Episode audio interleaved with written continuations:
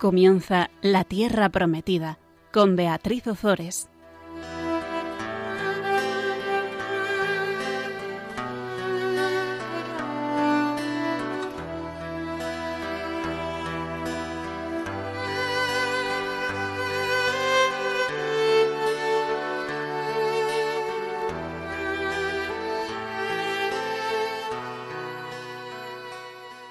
Buenas tardes, queridos oyentes de Radio María. Aquí estamos con todos vosotros compartiendo la palabra de Dios un miércoles más en el programa La Tierra Prometida. Buenas tardes, Fabián. Buenas tardes, Bea. Aquí tenemos a Fabián Melendi, eh, como decíamos, bachiller en teología y grado en filosofía, que eso nos ayuda mucho, mucho, mucho. Y todos nuestros oyentes lo agradecen. Así que si te parece, Fabián, vamos primero a invocar a, a la Virgen María para que nos ayude con este programa y después ya comenzamos. Dios te salve María, llena eres de gracia, el Señor es contigo, bendita tú eres entre todas las mujeres y bendito es el fruto de tu vientre Jesús. Santa María, Madre de Dios, ruega por nosotros pecadores, ahora y en la hora de nuestra muerte. Amén. Gloria al Padre, al Hijo y al Espíritu Santo. Como era en el principio, ahora y siempre, por los siglos de los siglos. Amén. En el programa pasado vimos cómo David regresaba a Jerusalén.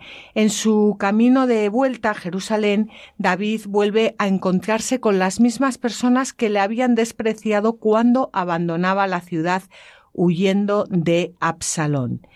Sin embargo, veíamos la grandeza del corazón de, de, David, que no les pedía cuentas, que no, sino que eh, les perdonaba, eh, era agradecido con los que le había ayudado, eh, etc.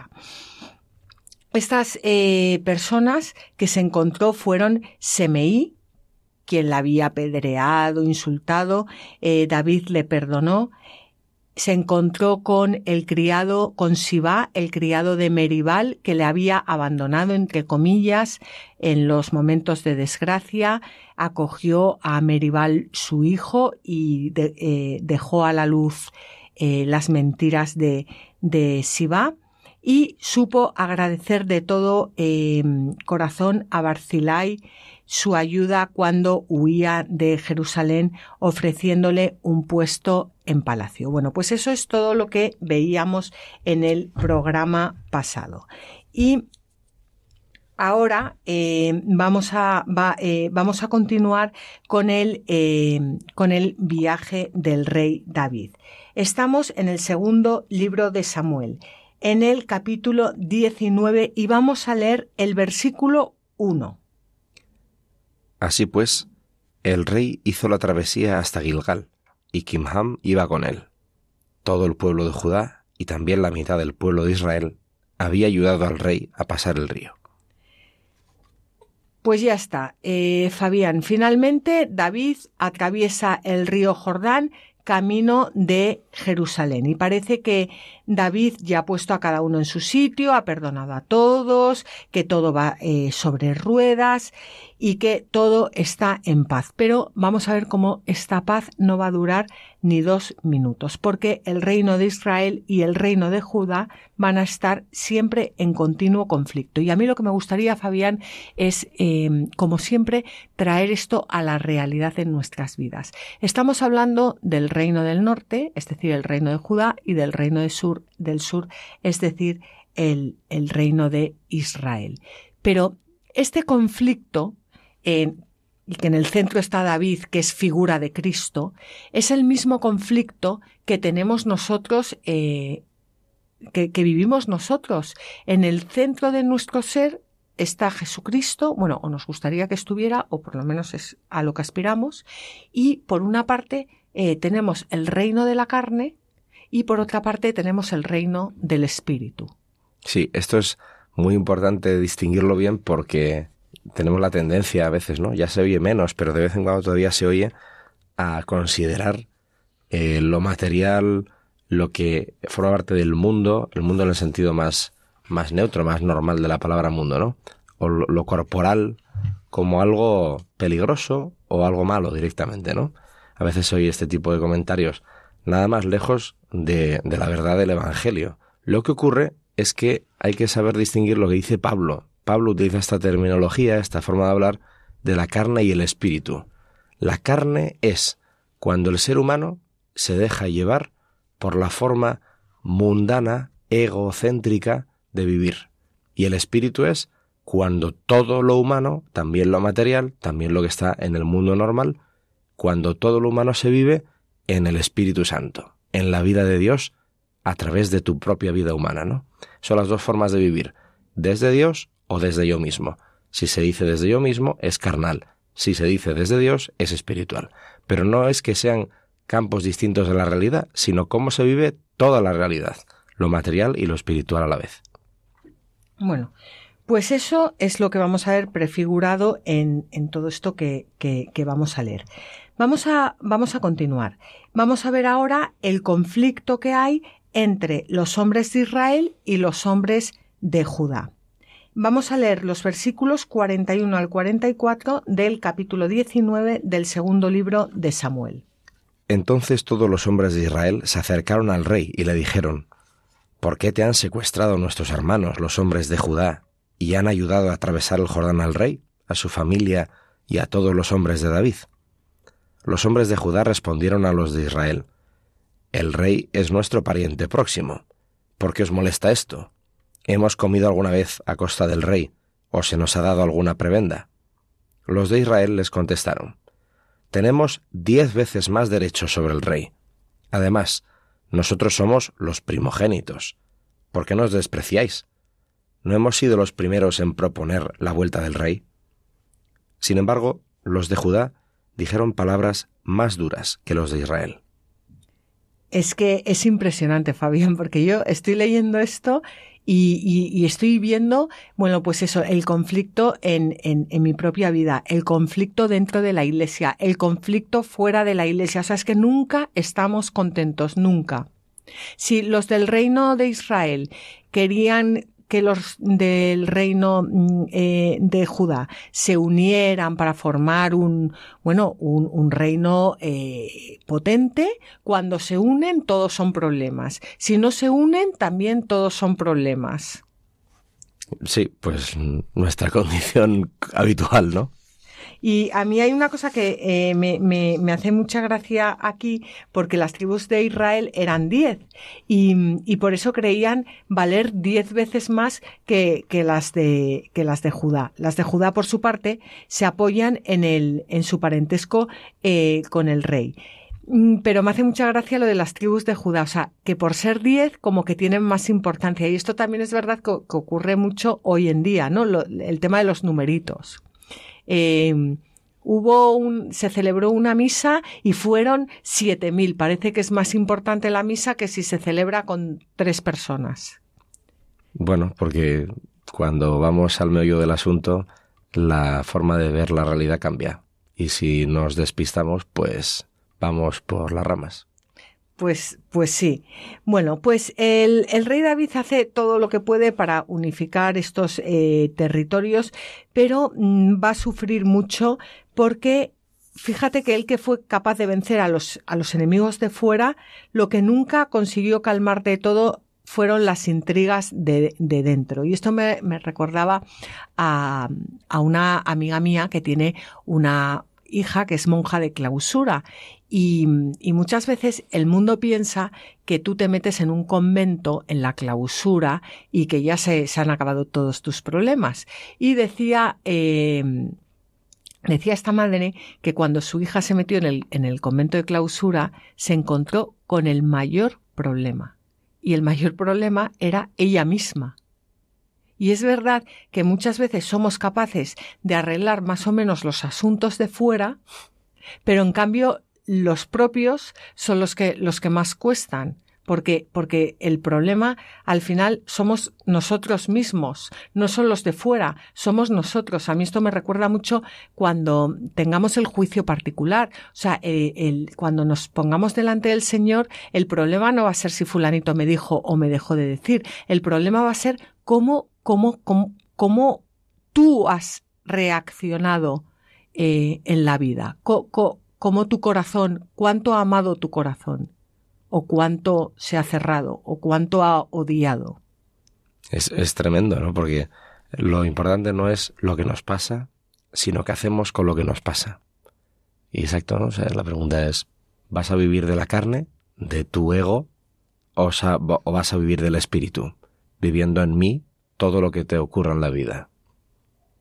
Y esa pregunta cada uno tendrá que respondérsela.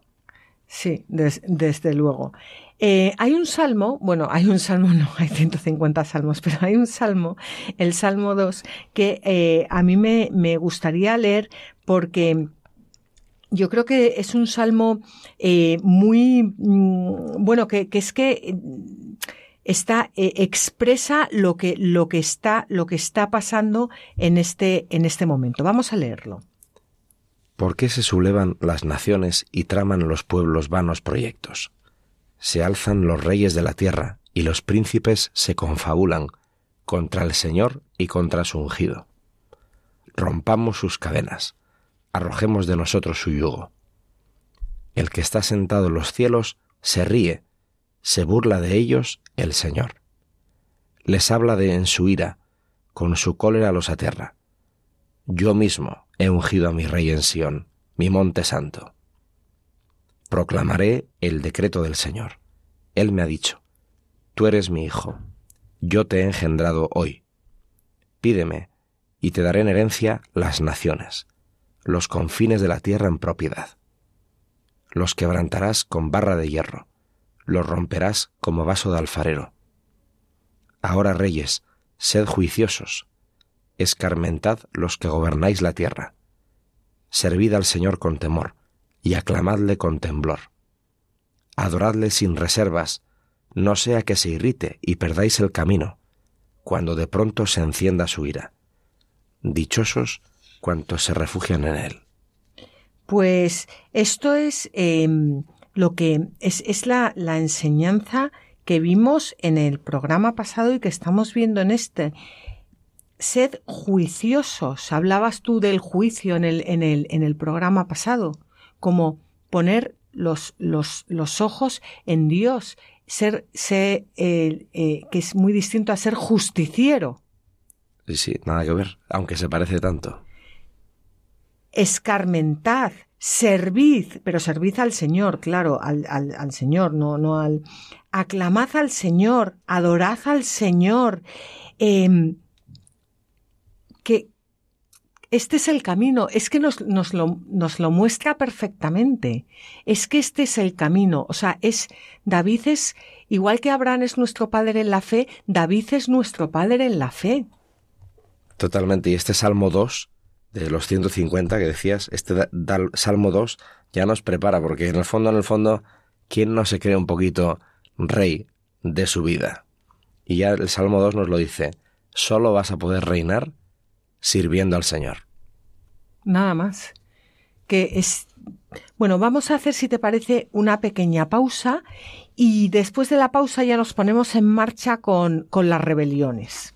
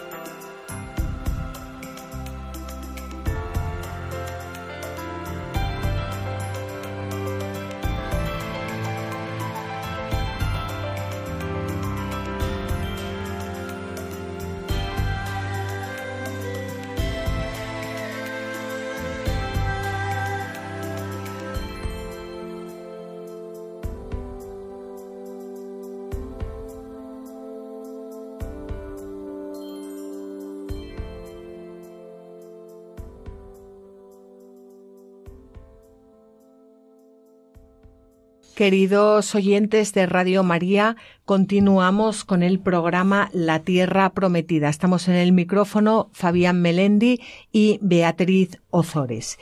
Estábamos eh, hablando de cómo mm, David en su regreso a Jerusalén espera ya la paz entre eh, los dos reinos, el reino de Israel y el reino de Judá, pero eh, no hay forma. Eh, está llegando a Jerusalén, ya empiezan las rencillas entre unos y otros y ahora vamos a ver la figura de Seba.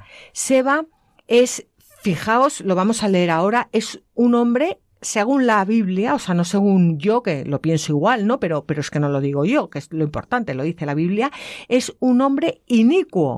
O sea, el, pues es este, para que la Biblia diga que era un hombre, un hombre inicuo, eh, mezquino, malo, pues em, vamos a ver la figura de Seba. Es como que continuamente cuando el rey David quiere ir a Jerusalén o cada uno de nosotros queremos mantenernos en, en la nueva Jerusalén, que es la iglesia, siempre nos sale al camino estas personas. Entonces ahora tenemos a Seba. Seba es del reino del norte y lo que va a querer es hacerse otra vez con el poder. Aquí lo del poder mm, era en, la época de David y es en la nuestra.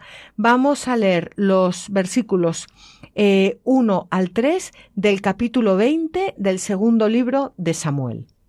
Se encontraba allí un hombre inicuo, llamado Seba, hijo del benjaminita Bicorí, que hizo sonar la trompeta y dijo, No tenemos posesiones comunes con David, ni tenemos herencia común con el hijo de Jesé varones de Israel, a vuestras tiendas.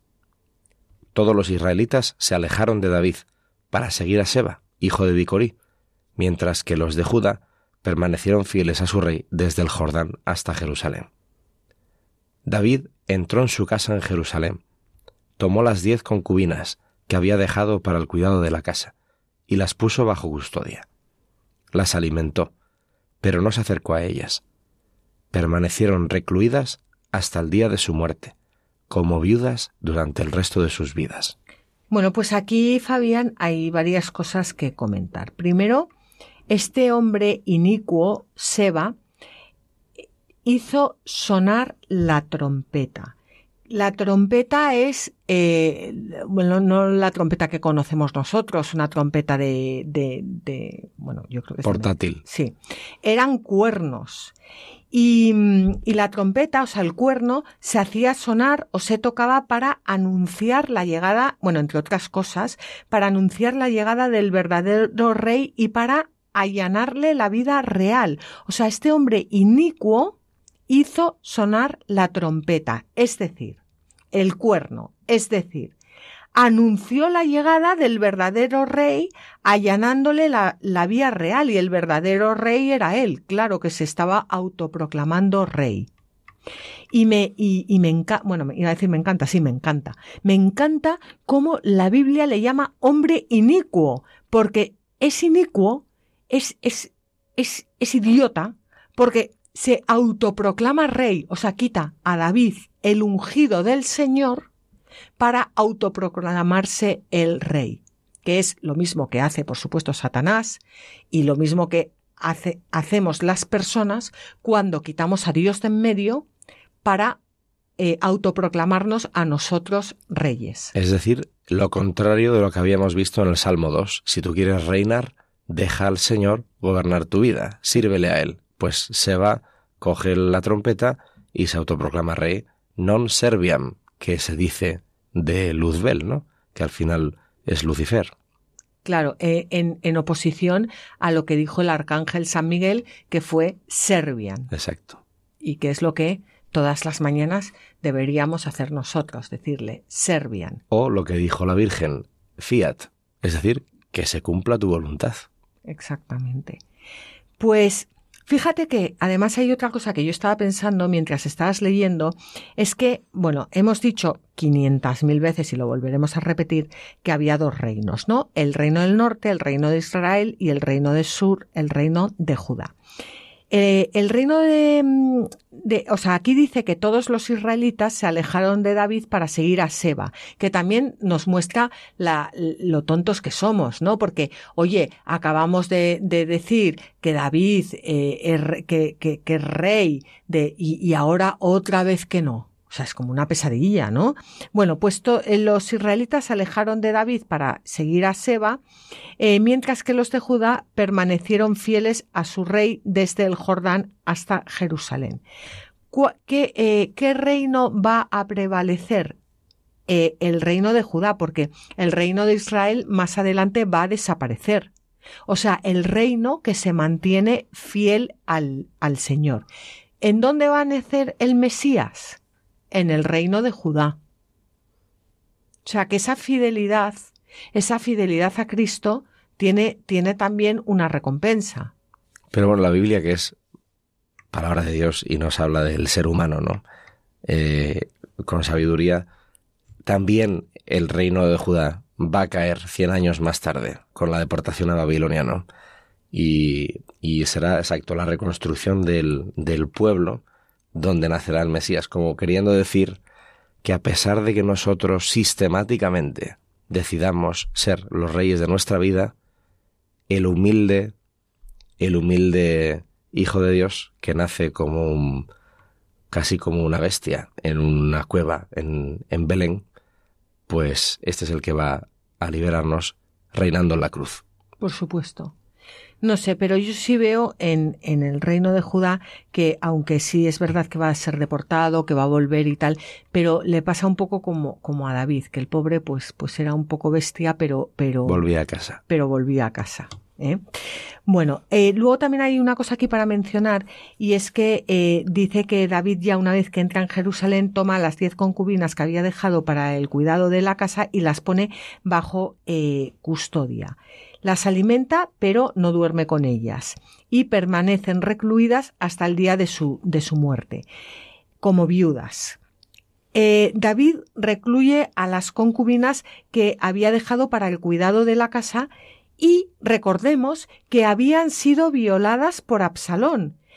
Y no es tanto un castigo a las, a las pobres a las pobrecillas que ya bastante tenían, sino más bien una cautela para cerciorarse de que, Absalón no tuvo descendencia ni de otras mujeres ni de las que eh, por un momento fueron suyas, como para acabar con, con bueno, con la figura de Absalón.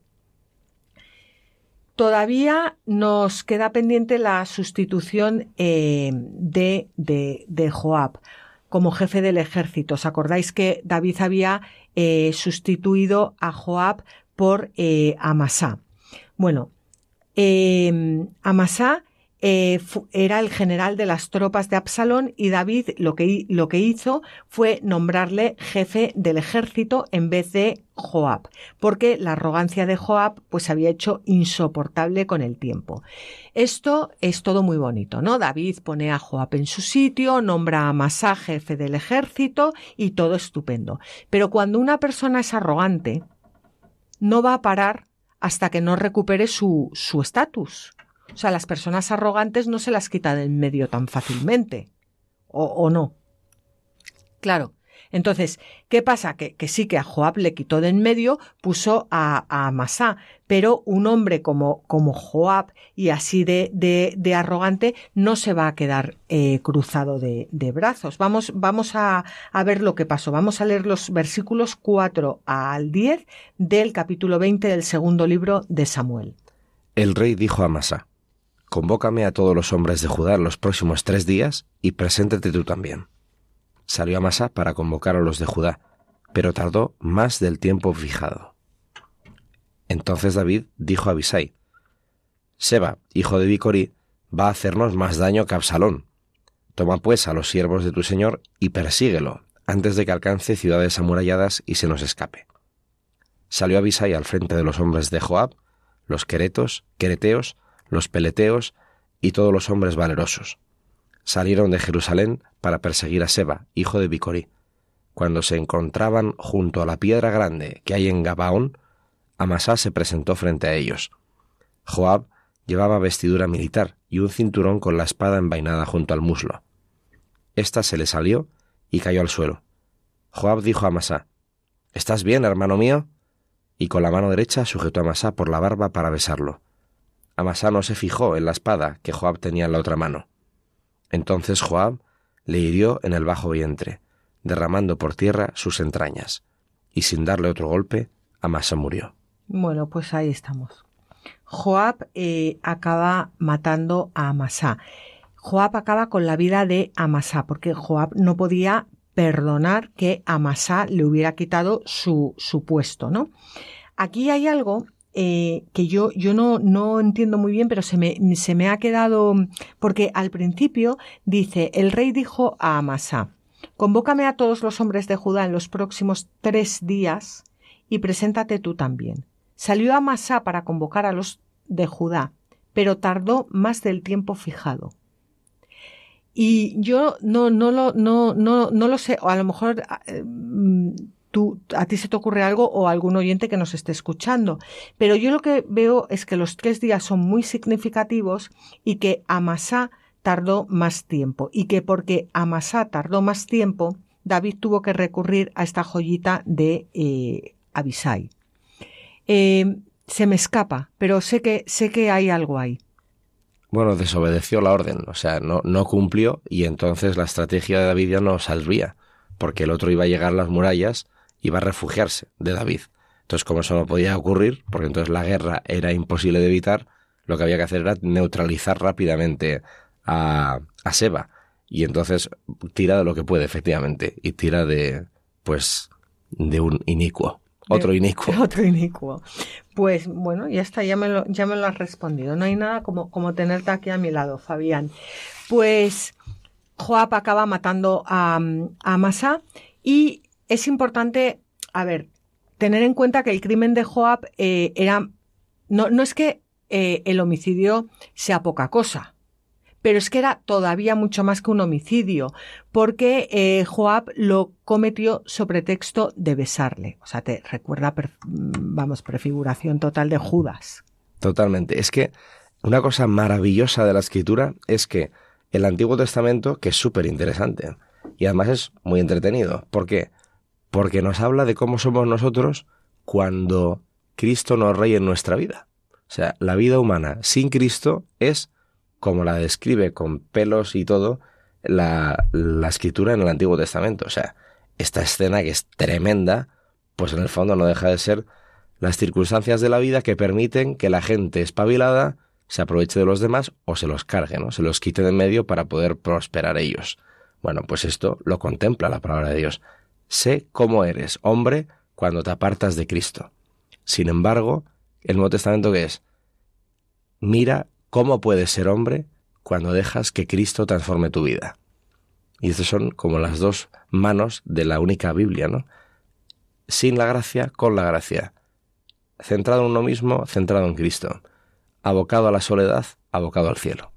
Porque el mismo, el mismo David, que era un hombre según el corazón de Dios, el pobre es que no, no, o sea, que, que, que, que, es efectivamente así. O sea, eh, eh, en, en, el, en el antiguo, o sea, en el Nuevo Testamento ya te hablan a otros niveles, pero te hablan a otros niveles porque, porque ya ahí puedes hacerte con los méritos de nuestro Señor Jesucristo. Sí, sí, incluso el propio Pedro, ¿verdad? Incluso en el Nuevo Testamento tenemos todo. Judas y Pedro. Judas se encierra y muere. Pedro se abre y vive. O sea, está también ahí, ¿no? En el Nuevo Testamento las dos figuras. Pero efectivamente, claro, el Nuevo Testamento es que es el derroche de la luz. Sí. El Nuevo Testamento todavía están a palpo. Totalmente.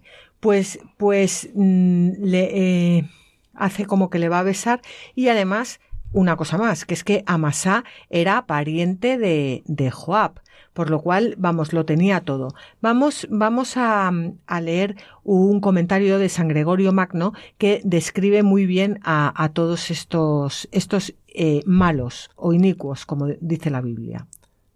Todos los malos, como no tienen el mal en la lengua, sino debajo de la lengua, en las palabras pregonan cosas dulces y en los pensamientos ordenan cosas perversas.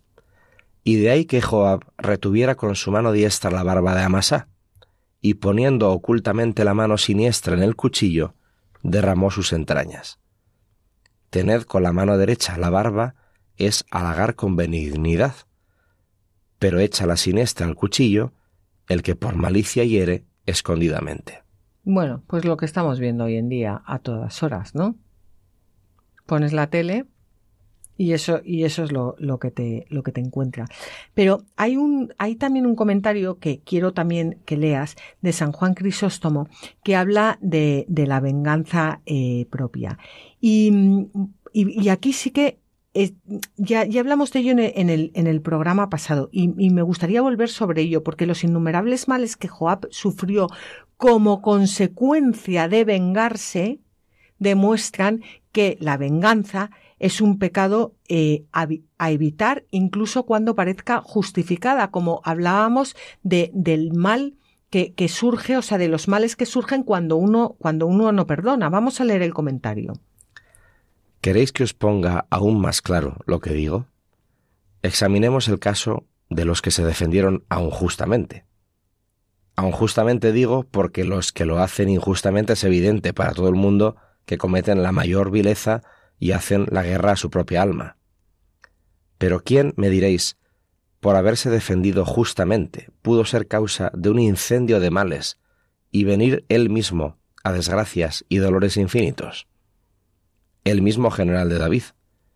Este, en efecto, hizo estallar una guerra terrible y sufrió infinitos males, ninguno de los cuales hubiera sucedido si él hubiera sabido portarse filosóficamente. Huyamos, pues, de este pecado, y ni de, palabra ni de obra seamos injustos con nuestro prójimo.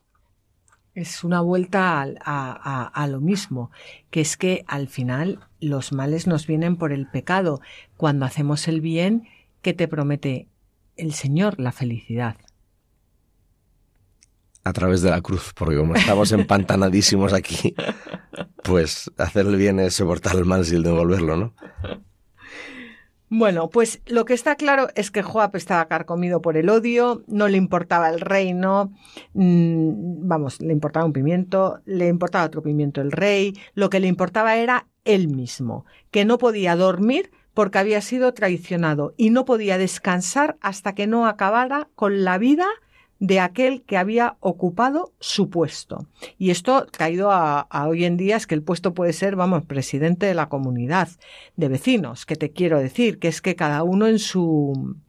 Bueno, pues esto, como hemos dicho, es exactamente lo que nos ocurre a cada uno de nosotros cuando quitamos la mirada de Dios y cuando nos miramos a nosotros mismos. Y volvemos otra vez, que a lo mismo, al perdón. Por eso el perdón es propio de aquel que tiene los ojos puestos en su Rey, en nuestro Señor Jesucristo, porque su prioridad va a ser siempre Jesucristo, va a ser siempre su Rey, va a ser siempre la venida de su reino y no su propio ego. Y en definitiva, aquel que tiene claro que él sirve al Rey y no que el Rey le sirve a él, que es lo que, lo que nos pasa muchas veces. Pues si te parece, vamos a, terminar con, este pobre. Estamos en los versículos 10 al, 13 del capítulo 20 del segundo libro de, Samuel y vamos a, terminar con la muerte de, este pobre Amasá. Joab y su hermano Abisai persiguieron a Seba, hijo de Bicorí. Uno de los jóvenes de Joab permaneció junto a Amasá y dijo, El que prefiera a Joab y el que esté de parte de David, que siga a Joab. Amasá yacía cubierto de sangre en medio del camino. Aquel hombre, viendo que todo el pueblo se detenía ante él, apartó a Amasá del camino hacia el campo y echó sobre él un manto. Cuando fue retirado del camino, todos pasaban siguiendo a Joab en persecución de Seba, hijo de Bicorí. Bueno, el, ahora nos, nos queda ya matar a, a Seba, pero eh, Joab lo que ha hecho ha sido quitarse de en medio al, por, por rencor, por envidia, por odio al, a Amasá, porque, porque David le prefirió a él. Y ahora ya puede cumplir las órdenes de David, pero no por cumplir sus órdenes, sino por acabar también con este, con esta molestia, vamos. Y aquí hay una frase que a mí me ha llamado mucho más eh, la, la atención, es que dice, apartó a Amasá del camino hacia el campo y echó sobre él un manto. Y eso es lo que, lo que nosotros hacemos muchas veces cuando no seguimos los planes de Dios, que vamos em, eh, apartando a las personas que Dios nos va poniendo delante y echándoles un manto encima para que nosotros podamos... Para no verle, ¿no? Para que no nos reclame la justicia en vez de lo justiciero, ¿no? Pues si te parece, Fabián, vamos a hacer una pausa y continuamos en unos minutos.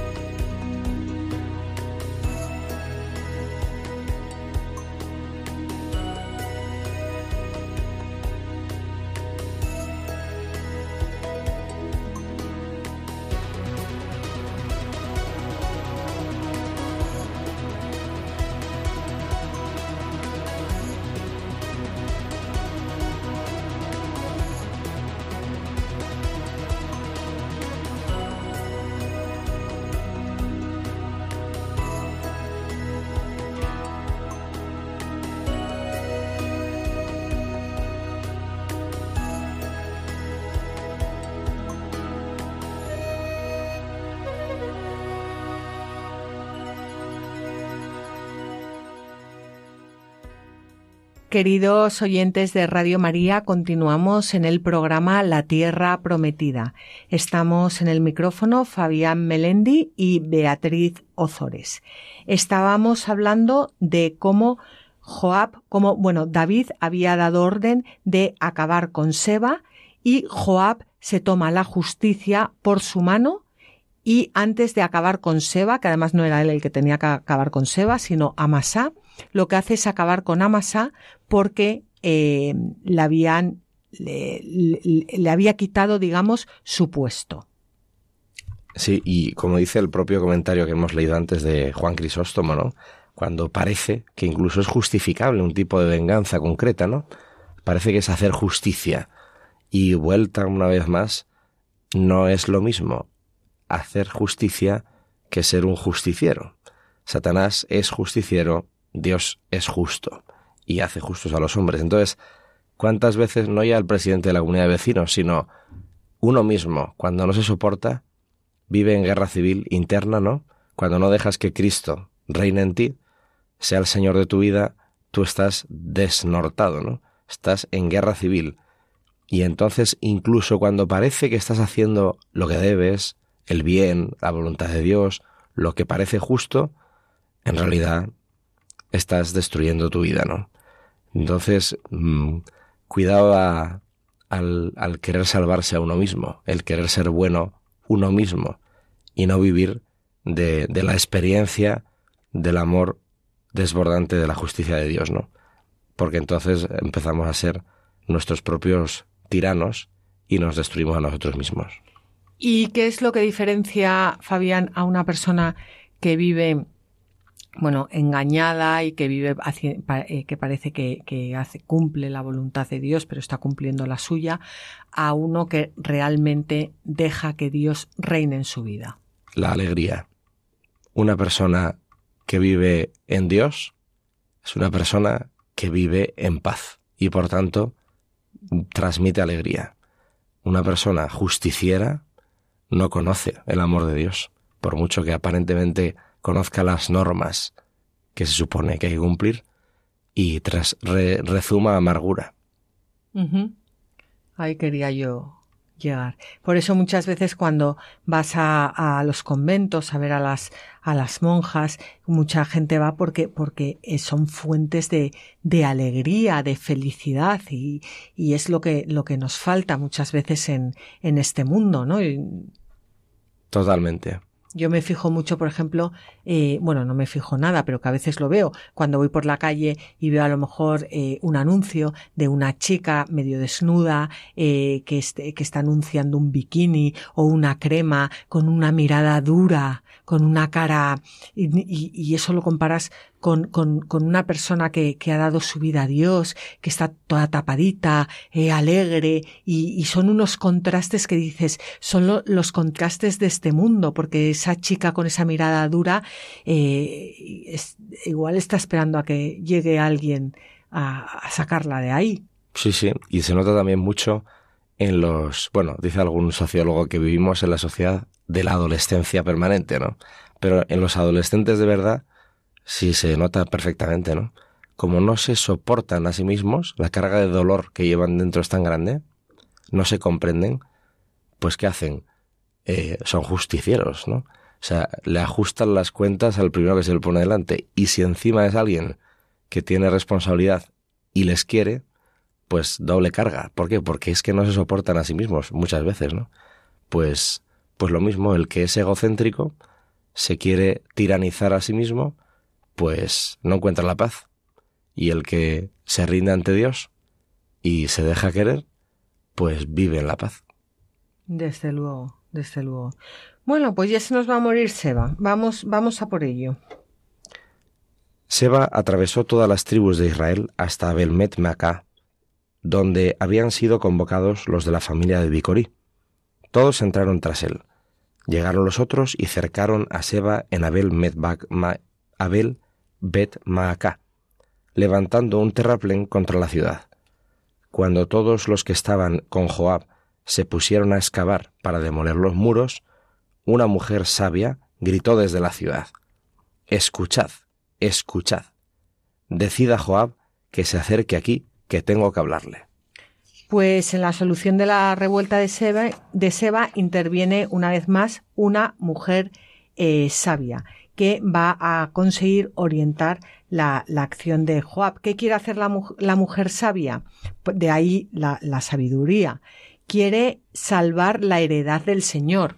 Eso es lo que quiere, porque sabe que Joab va, va a destruir to, toda, toda la ciudad de Abel, Abel eh, pero es impresionante porque no se dice una mujer inicua, se dice una mujer sabia.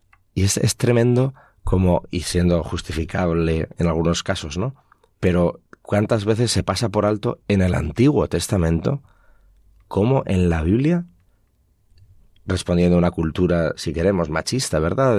y sin embargo, en la escritura, tantas veces, de forma discreta pero real, aparecen figuras femeninas que son la voz de la sabiduría, son la voz de lo que hay que hacer, de la obra de Dios en ese momento, ¿no? Como qué preciosidad cuando cuando al final la realidad, la verdad se impone y entonces, por supuesto, ¿no? brillan también estas personas sencillas, pero que dan con la clave y cuántas veces son mujeres. Sí. Y, y desde luego, y es sabia, sabia que busca la, eh, salvar la heredad del Señor. Esa es la sabiduría. Es gustar, saborear al Señor. No hay otra, otra sabiduría. Bueno, pues em, este, este hombre inicuo, Seba, mm, que, que, que se había proclamado rey de Israel, se va a, a, esconder de Joab porque sabe que Joab le quiere matar y vamos a ver ahora lo que ocurre.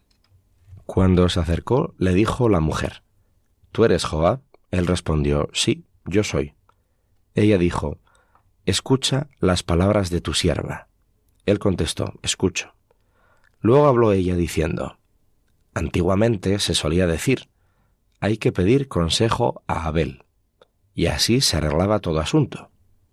Yo soy una de las ciudades pacíficas y fieles en Israel. Tú procuras destruir una ciudad y una madre en Israel. ¿Por qué quieres devorar la heredad del Señor? Respondió Joab, Lejos, lejos de mí, arruinar ni destruir nada. No es este el problema, sino que un hombre de la montaña de Efraín, llamado Seba de Bicorí, ha alzado la mano contra el rey David. Entregadme solo a él y me alejaré de la ciudad. Bueno, aquí hay eh, varias cosas. Una es que eh, esta, esta mujer que vive en la ciudad de Abel Bet Macá, Abel Bet Macá es una sola ciudad que está situada en el extremo norte de Palestina y la mujer la llama madre. ¿Por qué? Porque era una de las ciudades principales cuyos habitantes eran famosos por su buena índole y talento, lo que se expresa en el proverbio que cita eh, la mujer. Pues esta, esta, esta mujer se, se identifica ella con, con la ciudad. Y, dice, antiguamente se solía decir, hay que pedir consejo a Abel, refiriéndose a Abel Bet Maca. Y así se arreglaba todo asunto. Yo soy una de las ciudades, o sea, yo diciendo yo, yo, Abel Bet Maca, soy una de las ciudades pacíficas y fieles en Israel. Y mientras leías esto, Fabián, a mí me, me, me llamaba la atención y, decía, eh, ¿seré yo? Bueno, la respuesta no te creas que es muy positiva, pero bueno, soy ya cada uno. Digo en mi caso, ¿seré yo una mujer, eh, un, una mujer pacífica, que vive en una ciudad pacífica, que está en comunión con los habitantes de esa ciudad pacífica, que es la iglesia o la comunidad parroquial o lo que sea, donde las personas vayan para arreglar todo asunto. Porque yo muchas veces me veo arreglando los asuntos del mundo con soluciones del mundo. Y como yo me imagino que mucha gente. Entonces, eh, esta es la pregunta. ¿Soy yo una persona a la que se pueda acudir para arreglar todo asunto? ¿Eh? O sea, soy yo una persona que vive en paz. Sabia. Exacto. y, y, fíjate que, que, que, a Joab, que era, que, que, era, vamos, o sea, un arrogante y un tal, estále para los pies. Y, y luego hay otra cosa en la, en la respuesta de, de, de Joab, que es un mentiroso, además, porque cuando uno tienes orgullo, todos los pecados al final van unidos y el que es orgulloso es mentiroso y el que es mentiroso es infiel y el que es infiel es y así podríamos seguir toda la lista, ¿no? Entonces, mmm, le dice Joab, lejos de mí arruinar ni destruir nada. Bueno, acaba de cargarse a, a Masá. Eh, dice, el, el problema no es que yo quiera destruir nada, el problema es Seba, que ha alzado la mano contra el rey David Fíjate lo que le importa el rey David. o sea, es... es mmm, manipular, ¿no? Manipular, que es también en lo que, en lo que estamos hoy en día, ¿no? Bueno, pues vamos a ver qué le responde la mujer. Entonces dijo la mujer, Te será arrojada su cabeza desde lo alto de la muralla. La mujer entró en la ciudad, habló con sagacidad a los suyos, y éstos decapitaron a Seba, hijo de Bicorí, y arrojaron su cabeza a Joab. Este mandó tocar la trompeta, y se alejaron de la ciudad, cada uno a su tienda. Joab volvió a Jerusalén junto al rey.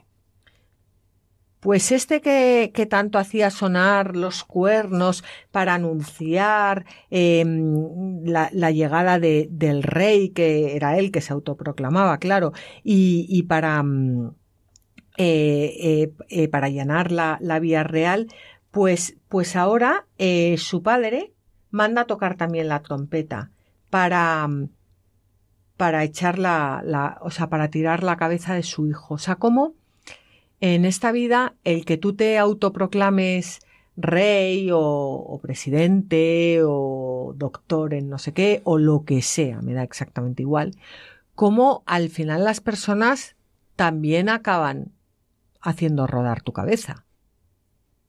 ¿No? La dinámica del mundo, ¿no? La, la dinámica del, del mundo. Bueno, pues pues las trompetas ahora, como decimos, anuncian la llegada de la cabeza del, pues de este rey auto, autoproclamado. Es que, es que por eso digo que la, la, Biblia tiene sus toques de humor también, porque el Absalón, que también era un arrogante, acabó con la cabeza colgada en una, en una encina. Pues vamos a, terminar leyendo la lista de funcionarios de, del rey David. Joab estaba al frente de todo el ejército de Israel. Benaías, hijo de Joiada, estaba al frente de los quereteos y de los pereteos. Adoniram revisaba los tributos. Josafat, hijo de Agilud, era canciller. Susa, escriba. Y Sadoc y Abiatar eran sacerdotes. También Irá, de Yair, era sacerdote de David al terminar el relato de, las rebeliones que tuvo que soportar David, el autor sagrado repite la lista de funcionarios de la corte y que, ¿por qué lo hace? Para dar a entender que se ha restablecido el orden, bueno, entre comillas, y que, y que todo ha vuelto a su estado primitivo, también entre comillas. La diferencia principal entre esta lista y la anterior es que aquí no se mencionan los hijos de David, porque en adelante solo Salomón y Adonías van a ser los que van a tener opciones al trono. Y mm, aquí acabamos con el capítulo 20 del segundo eh, libro de Samuel y en el próximo programa nos adentraremos ya en el epílogo. ¿eh? Por lo cual, bueno, pues ya nos queda, nos queda menos para, para llegar a, a la vida de Salomón, hijo de David. Pues Fabián, muchísimas gracias, muchísimas gracias a todos nuestros oyentes. Os recordamos que mmm, el próximo programa será dentro de 15 días y eh, como siempre os animamos, bueno, antes de animaros, eh, podéis encontrar el programa eh, y podéis escucharlo en el blog latierraprometida.es en el podcast de Radio María www.radiomaria.es, llamando a Radio María al teléfono 91 822 8010 y también, por supuesto, podéis escribirnos a la tierra prometida arroba radiomaria.es. Y ahora sí, os animamos a que cojáis vuestras Biblias y no dejéis de leerlas, meditarlas y rezarlas, porque en los libros sagrados el Padre que está en los cielos sale amorosamente al encuentro de sus hijos para conversar con ellos.